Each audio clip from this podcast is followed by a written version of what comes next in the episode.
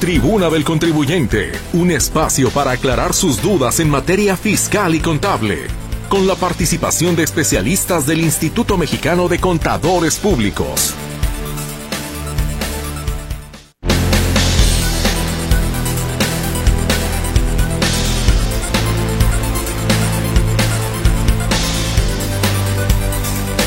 Muy, pero muy buenas tardes. ¿Cómo le va? Sea usted bienvenido a este espacio, la tribuna del contribuyente, esperando todo el equipo que haya tenido un muy buen fin de semana. Gracias como siempre por su compañía y esperamos como siempre también darle a usted el servicio informativo en materia fiscal y contable en este espacio de la tribuna del contribuyente. Saludo a mis compañeros Berenice Flores, quien atenderá su comunicación a través de las líneas telefónicas 33 38 13 15 15 y 33 38 13 14 21. WhatsApp y Telegram están también a sus órdenes en el 33 22 23 27 38. Por favor, sea tan gentil de revisar su mensaje antes de enviarlo. Créame que eso nos facilita muchísimo las cosas cuando está bien redactado, cuando tiene la puntuación correcta y específica que nos permita saber si está usted preguntando, si está usted afirmando o cuál es exactamente el sentido de su eh, pues de su, de su comentario o de su pregunta. Por favor, sea tan gentil, ayúdenos con eso. Mi compañero Gerardo Huerta le saluda en el control de audio. Ante este micrófono su servidora Mercedes Altamirano y por supuesto que saludamos también con mucho gusto a los señores contadores. Benjamín Luquín Robles, ¿cómo está usted? Bienvenido, muy buenas tardes.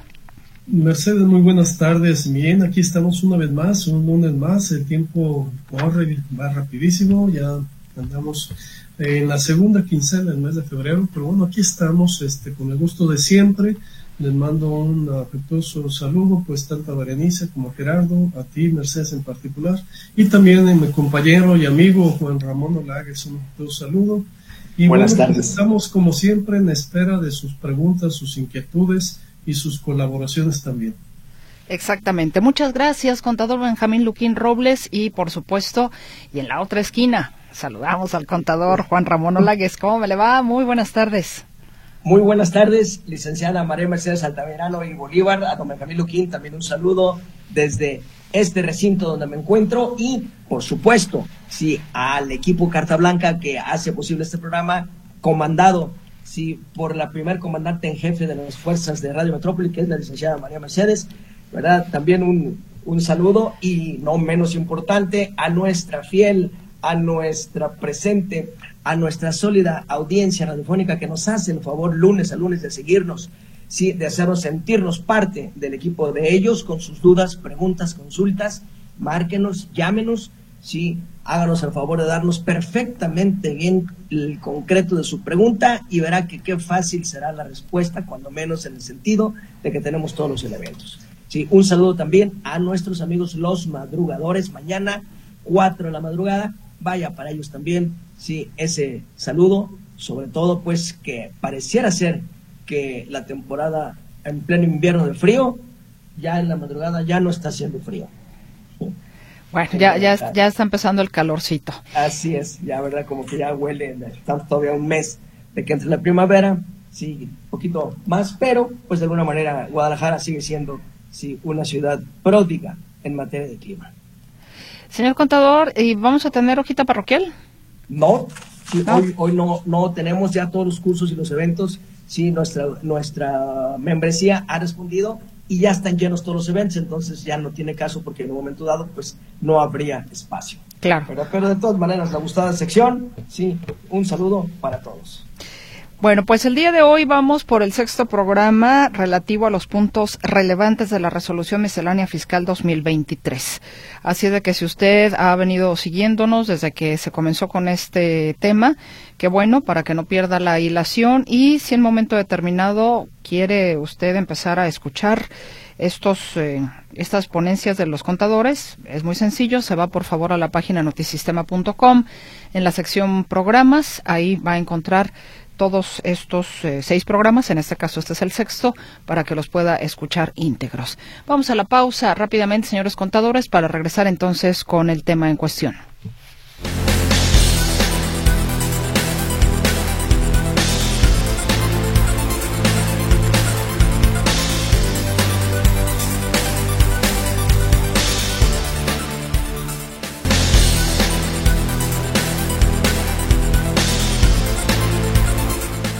Sexto programa de los puntos relevantes de la resolución miscelánea fiscal 2023. Ya los eh, señores contadores habían anticipado justamente que este es un tema muy, muy amplio.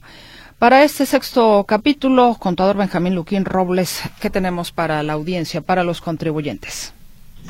Bien, Mercedes, muchas gracias. Este, ya hemos venido platicando, como bien dices, este es el sexto programa que nos referimos a esta resolución miscelánea, que bueno, pues es muy extensa y es un complemento a la legislación indispensable, ¿no? Dado que eh, muchas disposiciones fiscales ahora nos remiten a reglas misceláneas, por lo tanto, si bien es cierto que son de aplicación voluntaria, digamos, deberían de generar solamente beneficios a los contribuyentes, en muchas de ellas, en muchas de las disposiciones fiscales ya vemos obligaciones vinculantes, es decir, que se complementan con la regla miscelánea, pero que sí derivan en una obligación, si bien la obligación está contenida en el Código Fiscal, en la Ley de Impuesto a la Renta, en la Ley de Impuesto al Valor Agregado, se complementa con la miscelánea y por lo tanto pues se extiende la obligación de lo que disponga estas, estas reglas misceláneas.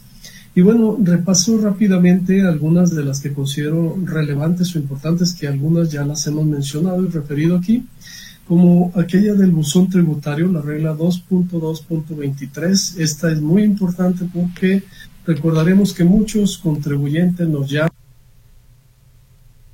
a activar el buzón tributario nosotros hemos dicho reiteradamente que como recomendación sí todo mundo active su, su tributario, ya que la vía de comunicación directa con la autoridad. Pero, sin embargo, esta regla 2.2.23 hace algunas excepciones y dice, oye, aquellos que no tienen obligaciones fiscales, vamos a asumir el caso de las personas físicas que solamente reciben ingresos por salarios y que esto no excede en 400 mil pesos, pues bueno, esta regla dice, mira, para eso no es obligatorio es que el que activen el buzón tributario, es decir, asalariados que reciben solamente salarios y que sus ingresos no excedieron 400 mil pesos en el año. De igual forma, no es obligatorio para aquellos contribuyentes que están en suspensión de actividades, es decir, tanto personas físicas o morales pues no tendrán que activar el buzón tributario. Pero este, básicamente son esos casos de excepción y hay que recordar que existen multas por no activar el buzón tributario. Si bien es cierto, en una disposición transitoria, en el artículo sexto de disposiciones transitorias, se establece que no se impondrán multas por lo que resta de este año 2023, pero a partir del 1 de enero de 2024, quien no tenga activado el buzón tributario estando obligado a ello, se le aplicará una sanción que puede ser desde 3.080 pesos hasta 9.250 pesos. Entonces yo diría que hay que ponerse las pilas, hay que hacerlo, no hay que esperarnos y tener ese vínculo de comunicación con la autoridad. Por otra parte, la regla 2.7.1.48, que también la hemos aquí repetido ya en otras ocasiones, vale la pena tomarla en cuenta porque esta pues tendrá una aplicación activa de aquí al 31 de marzo. Esta regla 27148 lo que establece es que los patrones por única ocasión podrán hacer una solicitud masiva, es decir, de todos sus trabajadores podrán solicitarle al SAT la información eh, confiable y puntual de cuáles son los datos que eh, tiene activados cada uno de sus trabajadores con el SAT, es decir, su domicilio fiscal, su RFC, correcto, este, su código postal sobre todo, que es una de las obligaciones que se incorporan en el CFDI 4.0. Entonces, por eso es que la obligación esta, o esta posibilidad, mejor dicho, estará vigente hasta el 31 de marzo, dado que eh, la obligación de aplicar la versión 4.0 del CFDI, del nuevo CFDI, corre a partir del 1 de abril, por lo menos en lo que está hasta ahorita previsto, en lo que está programado. Y ahora me referiré a dos reglas muy particulares, que es en los plazos en que se pueden todavía cancelar CFDIs emitidos en el 2022. En el caso de cancelación de comprobantes fiscales digitales en general, los contribuyentes todavía tienen la oportunidad de cancelar CFDIs hasta el 30, eh, 31 de marzo en el caso de personas morales o hasta el 30 de abril en el caso de personas físicas. Esto en caso eh, que tengan que cancelar por alguna circunstancia una operación que finalmente no se concretó o no se pagó o se pasó hasta este año y esta no se va a llevar a cabo. Entonces tienen de plazo hasta antes de la fecha en que deban presentar su declaración y esto está sustentado en la regla 2.7.1.47. De igual forma, aquellos patrones, patrones que tienen trabajadores a su cargo, y si en algún CFDI o algunos de los CFDIs que emitieron en 2022 hay errores u omisiones, pueden corregirlos y tienen tiempo hasta el 28 de febrero. Aquí sí el tiempo ya es muy corto, estamos hablando solamente de algunos días y esto está establecido en la regla 2.7.5.6. 2.7.5.6 en la regla. Y insisto, esto es bien importante porque la deducción de la nómina es uno de los elementos más importantes, quizá uno de los más cuantiosos en, en las empresas, de las deducciones más significativas en las empresas. Si tienen algún error, si tienen alguna omisión, todavía lo pueden corregir, siempre y cuando hagan referencia al pago a la fecha en que efectivamente se pagó en el 2022. Es un requisito importante que la referencia al pago corresponda al pago realizado en 2022. Entonces pueden hacer las correcciones, pueden con eso subsanar una situación irregular y con eso pues evitar el que les puedan rechazar una deducción, insisto, muy pero muy importante.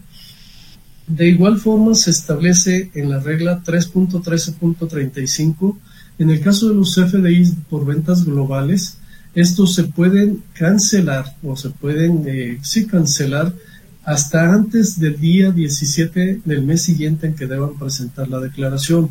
Esto para efectos de que puedan corregirse en caso que se hayan equivocado en la emisión de ese CFDI global.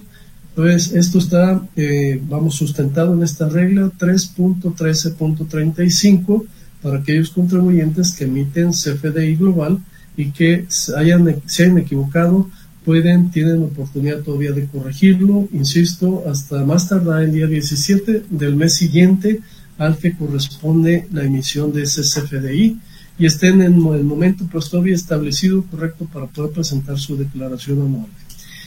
Y también existe una, una regla 3.9.15 que habla pues de que el prellenado de las declaraciones ya va a ser pues este correcto y oportuno para los contribuyentes del régimen simplificado de confianza que el año pasado batallaron muchísimo porque la autoridad hacía el prellenado de su declaración en base a las en base a las FDIs emitidos y se le olvidaba pues que esos contribuyentes eh, determinan sus impuestos en base a los a los programas, no en base a la emisión del CFDI. Finalmente, ya tendrán que hacerlo en función de los FDIs efectivamente cobrados y deberá venir prellenado en ese sentido las declaraciones. Y bien, pues le paso los micrófonos a mi amigo para que nos siga platicando de este asunto de miscelánea. Adelante, contador. Muchas gracias, amigo Benjamín Luquín, licenciada María Mercedes. Bien, el, el numeral 2.71.20 este numeral es muy importante, ¿por qué?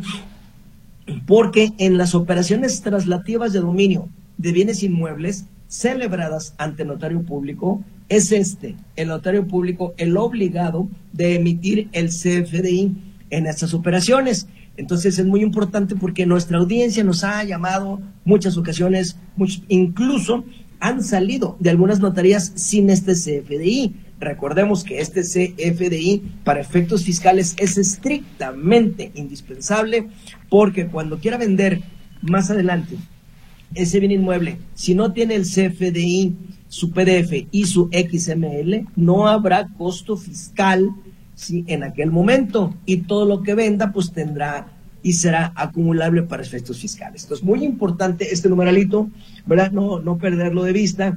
Hay algunos casos o algunas excepciones en donde el notario no estará obligado para emitir este CFDI y son por causa de muerte, a título gratuito, en las que el enajenante sea persona moral, ¿verdad? Será también en los que los enajenantes sean personas físicas y estas tributen en actividades empresariales. ¿verdad? Entonces, es muy importante sí, que estos eh, CFDI, al salir de la notaría, salgan con su testimonio, con el pago de los impuestos, los derechos, todo lo que corresponde y adicionalmente si el CFDI de la operación traslativa de dominio. Correcto. ¿Verdad? También tenemos el numeral 27123. Este numeral 27123 guarda pues la importancia de que la clave en el RFC genérica en los CFDIs, incluso para extranjeros. ¿Qué significa este numeral? Para los efectos de operaciones con público en general, que no manifieste el adquirente su identidad, entonces se publica el RFC genérico, tanto para residentes en México como para los residentes en el extranjero, para, a fin de que se dé pues, salida y se pueda emitir el CFDI que corresponde, ¿verdad? Y por supuesto que también tenemos que cuidar todos y cada uno de los requisitos que integran y que en un momento dado los contribuyentes deben tener en su haber con este CFDI. El lugar de expedición, código postal, domicilio fiscal, el establecimiento, los códigos postales, ¿verdad? La forma de pago, el uso del CFDI, ¿verdad? En fin, todo, todo este tipo de, de, requisitos no hay que menospreciarlos y hay que revisarlos en ese momento para que si hay algún error, pues en línea, en el mismo momento, en el mismo día, se pueda cancelar, ¿verdad? Y no dejar, sí, para después, porque puede existir algún problema con la expedición de estos CFDI, ¿verdad? También, si en un momento dado, para la cancelación, que ya lo explicó don Benjamín Luquín, si el numeral, los requisitos de aceptación del receptor para la cancelación de un CFDI. ¿sí? Este es importante tener presente si todos y cada uno de, estos, de estos puntos de la aceptación del receptor. Recordemos que para cancelar un CFDI que yo le emití a María Mercedes Altamirano, tiene María Mercedes Altamirano, si yo quiero cancelarlo, tengo que darle la razón y el motivo y ella verá si me acepta o no esta cancelación.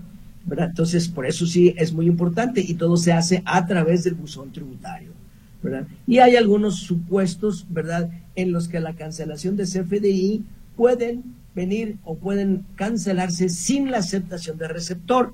Estos serían los que amparen montos totales de hasta mil pesos, los CFDI por concepto de nómina, los CFDI por concepto de egresos, los CFDI por concepto de traslado, ¿sí? los CFDI emitidos al RIF, ¿verdad? y los que amparen retenciones y información de pagos, los expedidos a realizados con público en general, los remitidos a los residentes en el extranjero, y cuando la cancelación se realice dentro del día hábil siguiente a su expedición. Por eso, si decíamos hace un momento en el anterior numeral, revíselo, porque sin mayor trámite o sin mayor autorización, en el mismo día o al día siguiente, se puede cancelar sin solicitar esa, esa autorización o esa aceptación de parte de los contribuyentes. También los emitidos por integrantes del sistema financiero se pueden ir y los emitidos por la federación. Entonces, importantísimo pues tener en cuenta estos requisitos.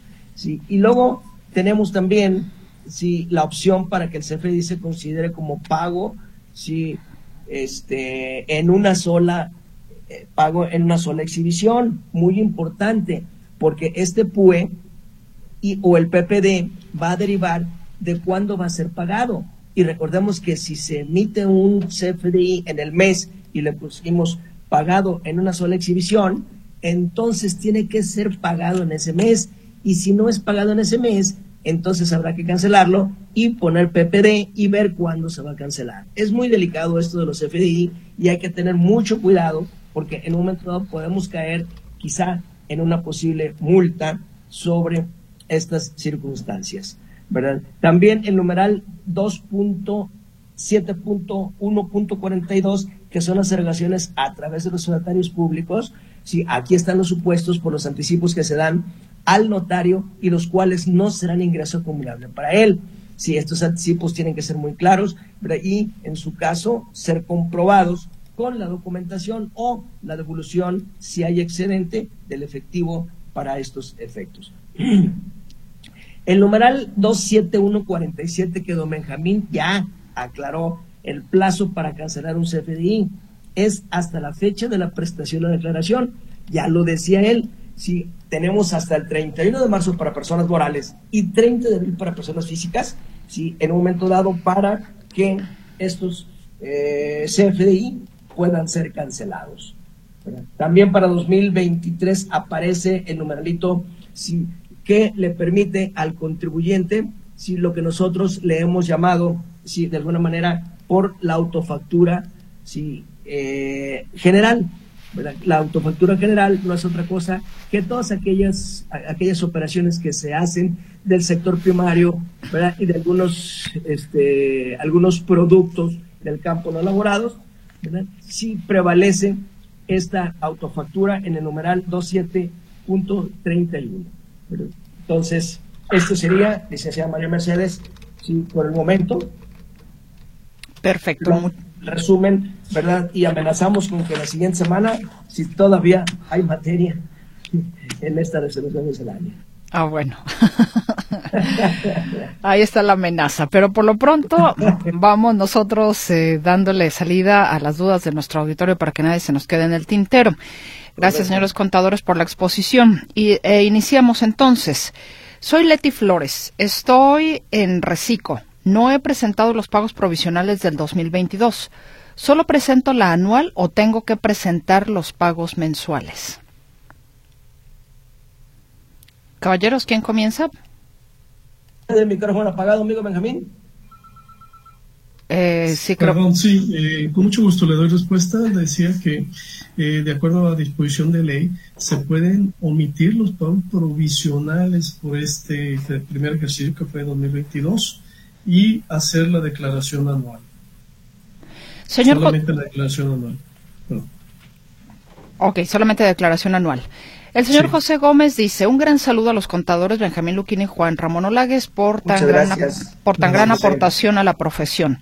Primera pregunta, ¿cuántas modificaciones lleva la resolución miscelánea 2023? Apenas está eh, la primera. Se está cocinando la primera. Se está cocinando. Está en anteproyecto del anteproyecto del anteproyecto. Le llama el SAT versión anticipada. La segunda pregunta del señor Gómez. ¿Ya salieron las facilidades administrativas para 2023? Lamentablemente, don José Gómez, aún no, ¿verdad? Estamos hoy exactamente en el día 20 de febrero y no han salido. El año pasado salieron el 18 de marzo y no hubo ninguna otra modificación. Lo único que hicieron es separar ¿sí? en los días diferentes, con diferente diario, lo que correspondía al sector autotransporte y lo que corresponde al sector primario. Entonces, esperemos pues que pronto, porque seguramente aquí estamos en materia de estímulos y otros beneficios y bondades que no tenemos resolución miscelánea. Perdón, resolución de facilidades administrativas, más bien. ¿Qué es una? Tengo una duda. Quiero vender una casa y quiero saber los pagos por transferencia o cheque de caja, de cuánto tendrían que ser para que no se reporte el SAT como depósitos sospechosos. El monto total es de 400 mil pesos. Mi nombre es Angelina Contreras. Le sugerimos que lo haga con transferencia bancaria. Los cheques de caja equivalen a efectivo. Si bien el monto de la operación va a estar por abajo de lo que marca la ley antilavado que se considera indebido, es decir, operaciones que no pueden celebrarse, que son un poco más de 800 mil pesos, le sugerimos para efecto de que no tenga ningún problema, lo pueda depositar en su banco, que se lo hagan a través de transferencia bancaria y no en cheques de caja ni efectivo. Al hacer mi declaración ante el SAT, puedo solicitar la devolución del ISR de gastos médicos, aunque haya solicitado reembolso a mi aseguradora de gastos médicos. Agradezco la respuesta de los contadores, Marce Barrón. Eh, bueno, eh, pareciera ser pues que vamos a dos bandas ahí, ahí en esa parte, ¿verdad? Lo que pasa es que no, no, lo que le reembolsó la aseguradora no es la prima de la póliza del seguro de gastos médicos. Lo que la aseguradora le reembolsó son los gastos honorarios médicos, dentales, hospitalarios y medicinas, porque seguramente hizo uso de ese seguro de gastos médicos y es muy diferente. En conclusión, sí es válido el reembolso por allá y también es válido si la deducción del costo de la, la prima de gastos médicos mayores, que son conceptos totalmente distintos. Señores contadores, hay más participación de nuestro auditorio, pero tenemos que ir a la pausa. No tardamos.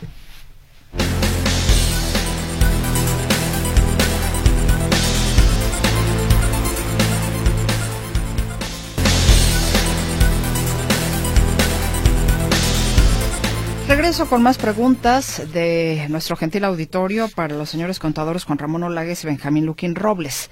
El señor José Luis López dice, el contador señala que la venta de una casa, el notario va a entregar el CFDI y el XNL. ¿Me podría decir qué es el XNL? Sí, es el alma del CFDI. El CFDI se llama comprobante fiscal digital por Internet y tiene un cuerpo y un alma. El alma se llama XML, que es el que se requiere para deducción por el lenguaje informático. Y el PDF es la representación impresa. Ese es el cuerpo. José Luis Martínez, tengo una persona moral y el año pasado hicimos pagos por honorarios a profesionista y me dice mi contador que ya no es necesario presentar la declaración informativa múltiple que se presenta en este mes de febrero.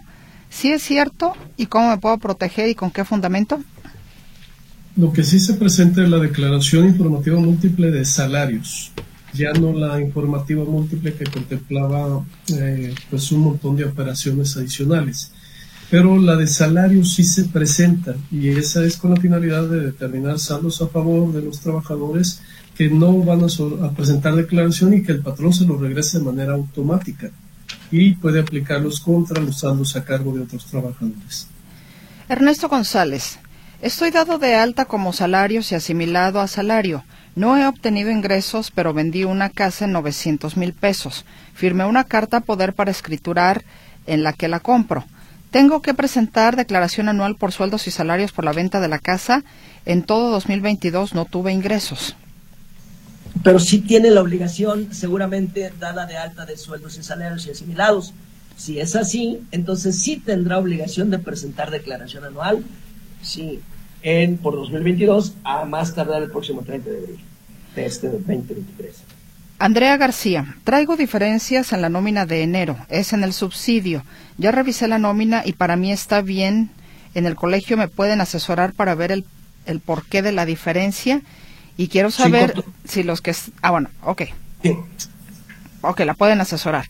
Y su segunda pregunta, y quiero saber si los que están en el RIF tienen que tramitar la fiel. La primera pregunta ya dijimos que con todo gusto en el colegio está a las órdenes en el 33 36 29 74 45. Sí, y la segunda pregunta, que si el reciclo debe tramitar su y contraseña, ¿verdad? Su fiel. Sí, si los que están en el RIF tienen que tramitar la fiel. Sí, correcto. Están obligados, ya lo dijimos así, en uno de los seis programas de la resolución miscelánea. Manuel Macías, soy jubilado del IMSS, modalidad 40 ¿Cuáles cantidades debo de presentar para la declaración anual? Debe presentar la información que le va a entregar, en este caso, este, el organismo que lo haya jubilado, IMSS o este, pensiones del Estado, lo que corresponda, y ahí deben venir cuál es el monto grabado y cuál es el monto exento. Entonces, con esas constancias que le dan de las percepciones recibidas, es con las cuales va a checar porque la información ya va, a venir prellenada en su declaración. Solamente va a cruzar la información con esa constancia que le dé el instituto que lo pensionó. Una vez que abra el portal del SAT, ahí puede consultar la precarga, sí, en la plataforma, en el portal del SAT. José Flores, trabajo por honorarios médicos y estoy ayudando a un compañero a las consultas y me está pidiendo una factura de esas consultas. ¿Cómo las tengo que realizar o bajo qué concepto? Saludos. Ah, no, no nos dice a qué se dedica, pero si habla de consultas, ¿estamos hablando que son servicios profesionales de medicina o es una consulta de otro contribuyente? Mm, no, nos dice, él, o sea, dice, estoy ayudando a un compañero a las consultas y me está pidiendo una factura de esas consultas. ¿Cómo las tengo que realizar? Igual, igual como la realiza eh, directamente el, cuando se los pide el público. Perfecto. Eh, o sea, es, no hay ningún cambio. Excelente semana con la siguiente duda. Si una persona física del reciclo tiene caduca su fiel más de un año, si se llega a abril y aún no la ha renovado en el SAT, ¿tendría alguna consecuencia? Gracias por la asesoría. Saludos cordiales. Eh, no hay consecuencia. El problema es que cuando quiera facturar nuevamente o reactivar su, su actividad, tendrá que ir al SAT a efecto de tramitar la fiel, lo cual pues implica lo que aquí hemos mencionado ya en muchas ocasiones, esas largas filas, el ponerse en una fila virtual para efecto que le puedan dar una cita. Claro. Y, sin fiel y sin contraseña no podrá presentar su declaración el próximo 30 de abril. Así es. Buenas tardes, tengo una duda, espero me puedan ayudar. Soy persona moral Recico. El año pasado le compré material a una persona física Recico se realizó una retención de 1.25% de ISR. Mi duda es, ¿tengo la obligación, yo, como persona moral, hacer la declaración informativa múltiple donde manifieste a quién le retuve en el ejercicio 2022? Dicha declaración, su vencimiento era el 15 de este mes. Ojo, no es honorarios ni arrendamiento, fue compra de material. Sí, no hay obligación, ya lo dijo don Benjamín Luquín, ¿verdad? No hay obligación de declaración informativa. Basta que el CFDI que expidió aparezca de forma expresa y por separado si este importe de retención es suficiente y ese es el, lo que debe tener. La constancia de retención. La constancia, da, hace las veces de constancia de retención el CFDI. Saludos a los señores contadores. Si voy por las escrituras a Infonavit, ¿me tienen que dar el CFDI? Pregunta Rosa. Eh, el Infonavit realmente no hace la escritura, el Infonavit la remite con un notario y ahí ese notario es el que, como ya lo mencionó hace un momento Juan Ramón, debe emitir el CFDI y el XML. Soy el señor Ernesto González. Mi pregunta es, estoy dado de alta ante el SAT en salarios y asimilados a salarios y en 2022 no obtuve ingresos, solo tuve una transferencia. Ah, es la misma persona que yo nos había escrito. sí, ya, ya fue respondida. Ernesto González, ¿Qué necesito para hacer cambio de residencia fiscal? ¿Qué consecuencia tiene no presentar dicho aviso? Eh, se va a cambiar como tal de residencia fiscal, es decir, va a quedar fuera del país. Eh, nos gustaría que nos precisara, porque el, poema es un tanto cuanto larguito, entonces no quisiéramos incurrir en tiempos. Si, si él realmente va a cambiar de residencia y se va a otro país, vuélvanos a hablar y con todo gusto, porque a lo mejor estamos en una confusión. Ya hubo una confusión en la semana pasada. Eh, buenas tardes, soy persona física en Recico. Le brindo servicios de jardinería a una persona moral. ¿Tengo que retener IVA? Eh, no, no, no, más bien aquí este, la empresa, en todo caso, sería quien le retendría el IVA, no él a la empresa. Así es. Y le va a retener el 1.25 también de renta. Y el 1.25, eh, le va a retener la empresa dos terceras partes de IVA y le va a retener el 1.25 de impuesto a la renta. La empresa, ahí, eh, ciertamente en el CFDI que emita, él deberá hacer constar esas dos retenciones. A ver, dice, ah, la persona de la residencia fiscal. Sí, la persona ya está laborando en Boston hace unos meses. Ah, correcto. Entonces, basta con que se presente o presente un caso de declaración del SAT y diga que es cambio de residencia para que le den la constancia en cambio de residencia conforme a las aplicaciones informáticas que tiene el SAT. Mm, le mandan saludos a ambos contadores, una persona que no deja nombre. Y bueno, dice una duda. ¿Saben por qué en la página del SAT no puedo emitir la constancia de retención e información de pagos? Al generar la marca error, HTTP eh, error 503, el servicio no está disponible. Llevo todo el mes tratando de sacarla, pues manejo clientes de autos por Uber y nada más no veo la mía. El SAT solo pide que cambie de navegador, quite basura, etcétera, etcétera. Ya lo he hecho en otras máquinas, otros navegadores y lo mismo. Y no puedo preguntar en el chat, ya que después de esperar casi una hora y faltando dos o tres turnos para que llegue el mío, se desconecta la página y nunca llega mi turno. Total, insisto, es un asco de administración. Es un problema muy serio. Este, me han hablado diversos contribuyentes, igual que tienen problemas incluso para hacer sus pagos provisionales. Parece que la plataforma está teniendo algunos problemas. En este caso particular, le sugerimos que meta un caso de aclaración para ver si este problema se lo pueden resolver ya como un caso específico y planteado ante la autoridad. Hola, buenas tardes. Soy Ana. Manda saludos a los contadores y a una servidora, igualmente Ana. Gracias, Anita. Ella pregunta, ¿qué pasa si un portal de facturación de X empresa no muestra el régimen del cliente? Y en mi caso cambié de régimen este año. ¿Qué pasa si el portal no me permite dar cambio en el régimen?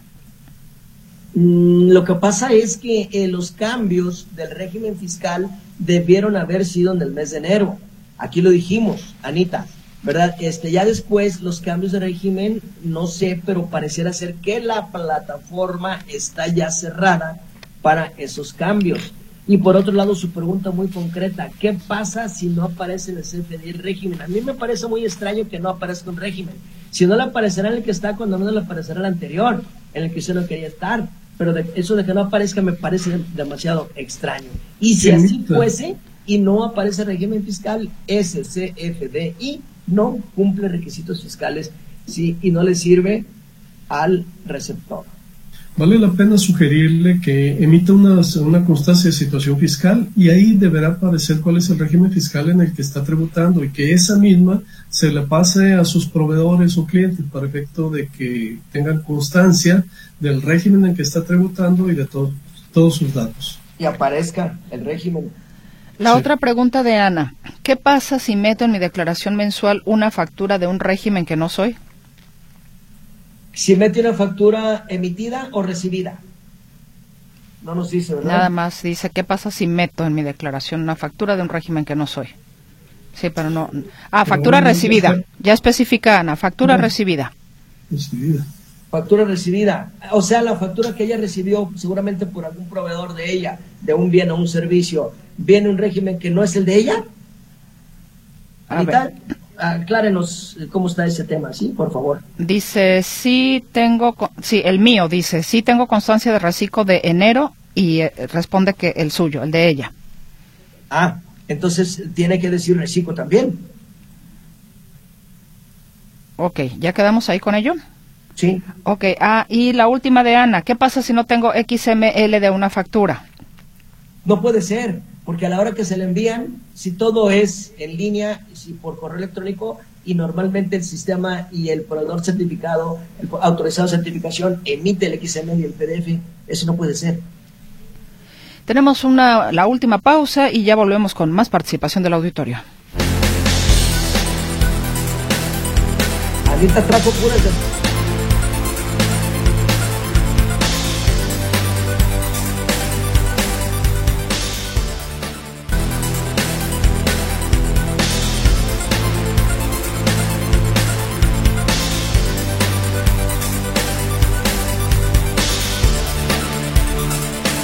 Seguimos con más participación de nuestro auditorio. Si arrendo una casa y el pago me lo manda el inquilino por transferencia bancaria, ¿qué debo arreglar en lo fiscal? Pregunta RM. Caballeros. a ver, otra vez, señor eh, eh, contador, discúlpeme que estaba su volumen apagado. Ah, perdón, ¿ahí me escuchan bien? Ya, adelante. Sí. Ok, en, en, principio deberá inscribirse ante el SAT. Le sugerimos el régimen simplificado de confianza que le puede favorecer o generar un impuesto muy bajo y emitir los FDIs por las rentas que vaya cobrando cada mes. Nos dicen también el, a ver, una consulta. Estoy como asalariado activo y actividad económica, comercio al por menor de bancos y no me permite hacer una actualización al RFC en el portal del SAT. Aparece esto. Movimiento no disponible para sus regímenes asignados, régimen de sueldos y salarios e ingresos asimilados a salarios. No se puede realizar este tipo de movimiento debido a la incompatibilidad entre sus regímenes asignados y los inhabilitados para este trámite. Quiero registrarme como reciclo, prosigue esta persona. El portal del SAT no habilita la opción de asesoría. Es, es habilitar, es decir, va a aumentar la obligación de reciclo ahorita o ya la traía y la quiere y que ya trae una y se pretende cambiar o prefiere adoptar el reciclo. Pues dice, no me permite hacer una actualización al RFC en el portal del SAT. Él es asalariado. Si la actualización de RFC no puede ser por el portal. Entonces, ¿qué tiene que hacer? pareciera ser que si nos vuelve a hablar y que nos diga exactamente qué, a, qué, a qué le llama actualización de RFC, con todo gusto. Sí, y por el otro lado, ¿verdad? Pues en la, por la página no es posible. A ver, dice, ahorita lo va a adoptar, es de nuevo ingreso. Ah, correcto. Y le, y le dice que no, no, hay, eh, tiene sueldos y salarios y, y, tiene comercio al por mayor. A mí me extrañó ese comercio al por mayor. Ya revisó su constancia de situación fiscal, no tendrá sueldos y salarios y no tendrá ya el régimen general de las personas físicas con actividades empresariales, señor. Revíselo. Si no tiene el régimen de actividades empresariales, no veremos, Benjamín, por qué no acepte el aumento de reciclo, ya que sí, ya que sí convive sueldos y salarios, intereses, arrendamiento con reciclo. Sí. De hecho, dice que es comercio al por menor, sí. no al por mayor, eh, al por menor de bancos. Sí. Pero él ya lo tenía. O, o, o, ¿O qué? Dice solo sueldos y salarios. Y entonces es el comercio al por menor qué? Porque aparece ahí. Yo si creo que es ese, como un abarrote, ¿no? Algo así. Sí, exactamente. Si ya tiene ese, con toda certeza ya estuvo dado de alta en un régimen de actividades empresariales. No, Revise no. la constancia de situación fiscal y vuélvanos a marcar, por al favor. Parecer, en mano, al parecer esa es la obligación que quiere dar de alta, sí. pero igual que no lo precise, sí. Exacto. Sí, con su constancia de situación fiscal en mano, señor, por favor, si fuera tan amable.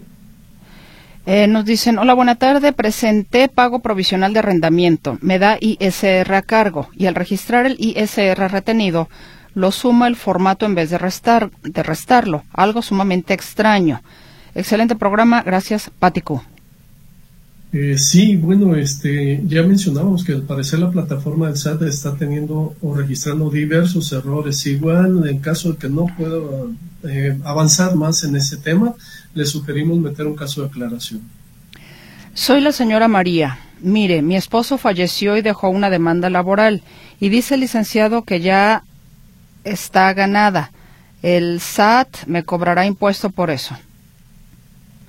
La, la, demanda laboral necesitamos, una vez que tenga el laudo y que el, el abogado se lo entregue en mano a ella como beneficiaria, entonces lo que diga el laudo, vuélvanos a marcar y para el aspecto fiscal, con todo gusto, aquí le vamos a asesorar. Y si tiene alguna duda de carácter legal, si conforme al laudo laboral, entonces mañana con la ley en la mano, ahí se complementaría su duda.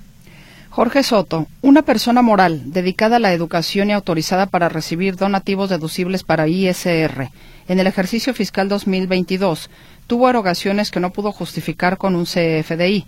Por tanto, tuvo conceptos asimilables a remanente distribuible y, en consecuencia, tuvo la obligación de pagar el ISR por dicho concepto. Ahora, mi duda es, ¿la base de renta gravable que sirvió para pagar el ISR también lo debe ser para participar a sus trabajadores en las utilidades? Me queda la duda por no, por no, es, por no ser contribuyente de ISR. Además, por ley está obligada a reinvertir los remanentes que llegara a obtener. Sí, es un caso muy raro, este, pero sí tiene una base para impuestos sobre la renta. Esas erogaciones no deducibles eh, se consideran, como bien lo menciona, como un remanente distribuido. Y bueno, al ser base para impuestos sobre la renta, también formaría base para el pago o determinación de la PTU del ejercicio 2022. Carlos Vázquez, en marzo del año pasado vendí un terreno y presentaré en abril la declaración al SAT. El notario me retuvo el impuesto correspondiente y lo enteró al SAT. Si el CFDI que me entregue el notario no cumple los requisitos, el SAT no lo aceptará como anticipo y tendré que perder esa cantidad. Bueno, pero en, en, su momento, cuando hizo la operación y el notario entregó el CFDI, ¿no lo revisó? Y si no lo revisó, pareciera ser que estamos en momento, también porque tenemos, sí, para cancelar hasta la fecha de la presentación de la decla. Sí, sí, está muy a tiempo para Vaya con el notario, ¿verdad? Y aclárele, pues, si es que es, es así, que ese CFDI no ha reunido requisitos fiscales. Guillermo Hernández, quiero saber si todavía existe la declaración del 2022 de sueldos y salarios por dos trabajadores. Soy RIF. Sí, existe todavía y hay que llenarla. Este, de hecho, se venció el 15 de febrero, todavía está en tiempo. Bueno, digo, ya no está en tiempo, pero puede o debe hacerlo. Si no está requerido, no hay multa. Así es. Rubén, Rubén Flores, ¿saben cuánto tarda el SAT en dar de alta un RFC de un trabajador por salarios? Les comento, les comento, contraté a un trabajador a principios de mes que no tenía RFC y apenas el día de hoy le emitieron su constancia. Puse los datos en el programa de nóminas y me sale error. RFC no existe. Yo sabía que con los datos de la constancia inmediatamente se podía timbrar la nómina y veo que no es así. O tardan varios días. Primera pregunta.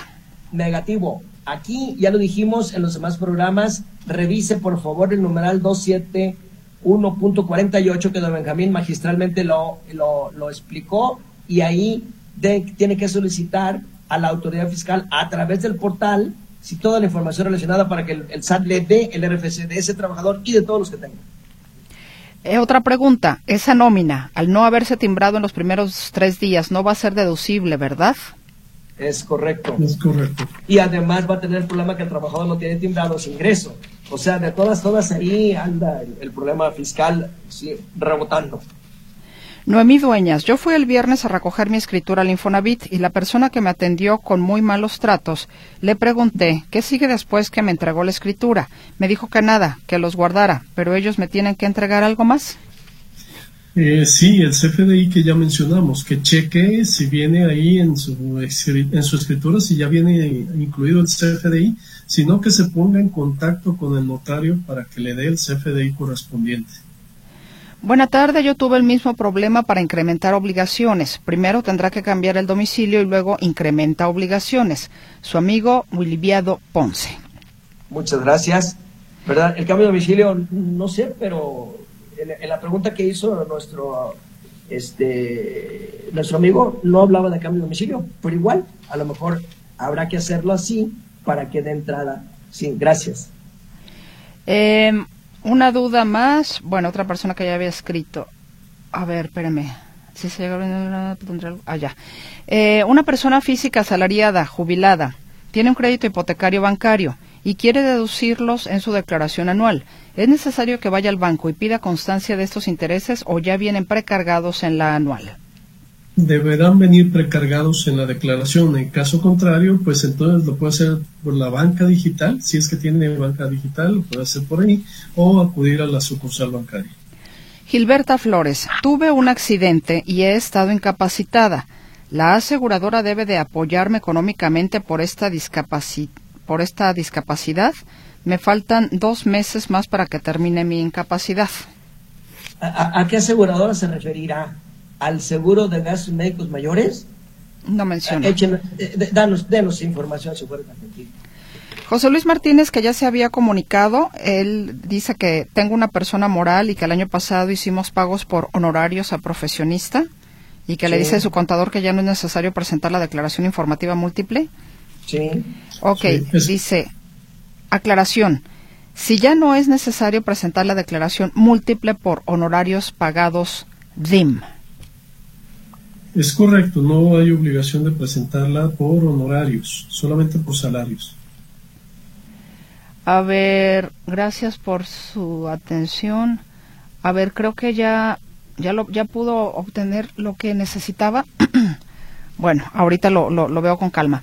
Eh, soy persona física reciclo. A partir de esta quincena de febrero ya no está habilitado el timbrado de nóminas en mis cuentas. ¿Saben algo de algún cambio? Gracias debe ser un error de la página. Imposible. Si tiene data, de alta que es patrón y que es retenedor, y si ve su constancia de situación fiscal, que así está, eh, debe estar habilitada la, la plataforma. Intenten con otra plataforma de internet, como mencionaban hace un momento. Así es, con, otro navegador. Otro navegador, sí. Correcto. Es correcto.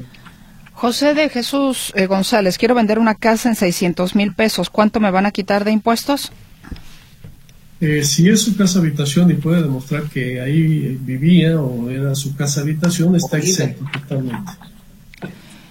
Eh, dice agradecido, agradecida con los distinguidos contadores, soy jubilada por el IMSS y por la UDG.